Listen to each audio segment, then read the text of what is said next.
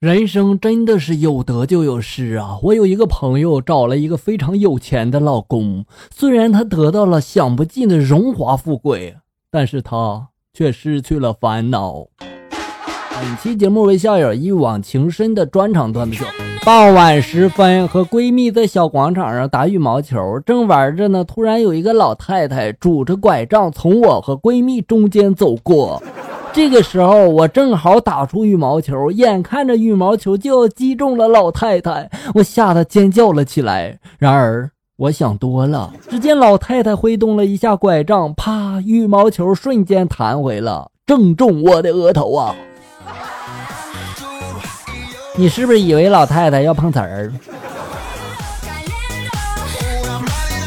今天路过一个西瓜摊儿，看见牌子上写着“比老婆还熟，比情人还甜，比小三儿更有味儿”。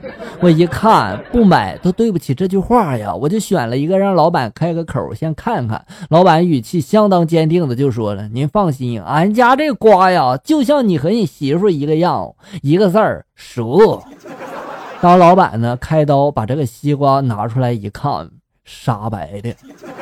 老板极其尴尬的笑着就说了：“这可能是别人家的媳妇，要不你再选一个吧。”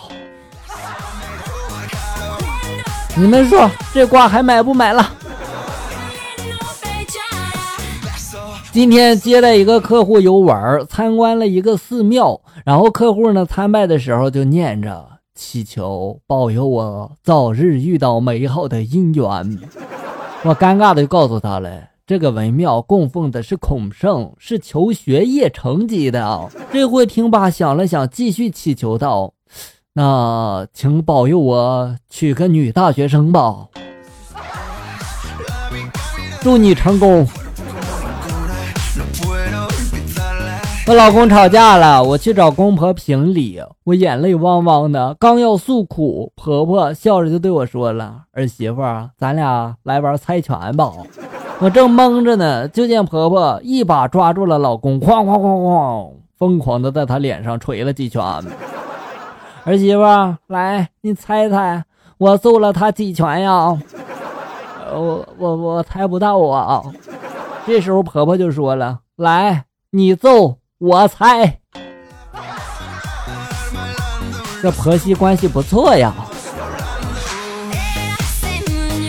五一休假，带着我家二哈回老家，结果这蠢货跑得太欢，直接从楼梯上摔了下来，犬牙都给摔断了，腿也瘸了。我带着他去看医生，医生说腿没有什么大事儿，休息几天就好了。牙的话要观察，如果变黑了就得拔。哎，我这时候就问了，那拔了牙之后，他以后叫起来会不会跑风啊？然后呢，医生这时候笑了笑，对我说了。不跑风，你也不知道他说的啥呀？说的也是啊。要中考了，儿子今天放学回家，拿出纸和笔，写了几个大字贴在门上：“重任在身，请勿打扰，谢谢。”然后呢，就把自己的房门反锁了。我也挺感慨的，这孩子懂事了，长大了，知道学习的重要性了。等我做好了晚饭的时候，我才发现他的书包在客厅。下次装的像一点，行不行？今天去客户那要货款，他的会计在那接电话呢。我听着也是一个要钱的，对面就说了：“马上五一了，给个回家钱吧。”他的会计呢就说了：“好好好，我给你安排。”我当时一听就跟会计说了：“马上五一了，给我个回家钱吧。”啊，他的会计听了之后，直接就拿出了一个钢镚，给坐公交车走吧。哎呀，我去啊！你不知道公交现在都涨两块了吗？你也就这点出息了啊！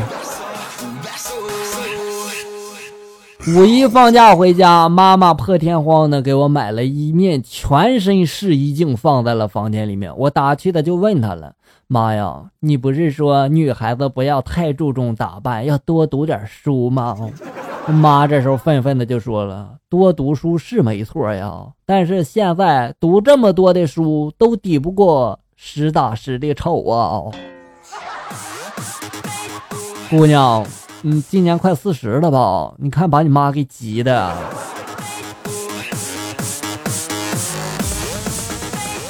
昨天过生日，媳妇特意给我做了一桌好菜。吃完饭后，从冰箱里面拿出蛋糕，一根一根的点上蜡烛，温柔的对我说了：“老公啊，许个愿吧。”我心里面阵阵感动啊！看着今天心情不错的媳妇，我勇敢的说了出来：“我希望以后多点零花钱，少打扫点家务。”我正准备说下去的时候，媳妇捂住我的嘴就说了：“许愿说出来就不灵了，你重新说其他的吧。”哦，哎呀，哥们家庭地位不行啊。和老公去早市，路上呢驶来一对婚车，头车呢是劳斯莱斯幻影，后面二十五辆大奔。哎呀，我当时那个羡慕啊！然后这时候就听见老公坚定的说了：“媳妇，终有一天啊，我也给你准备这么多名牌车。”我当时就说了：“嗯，那啥时候啊？”老公就说了：“当你寿终正寝的那天，汽车、马车、牛车要啥车，我让人给你烧啥车。”哎呀，霸气！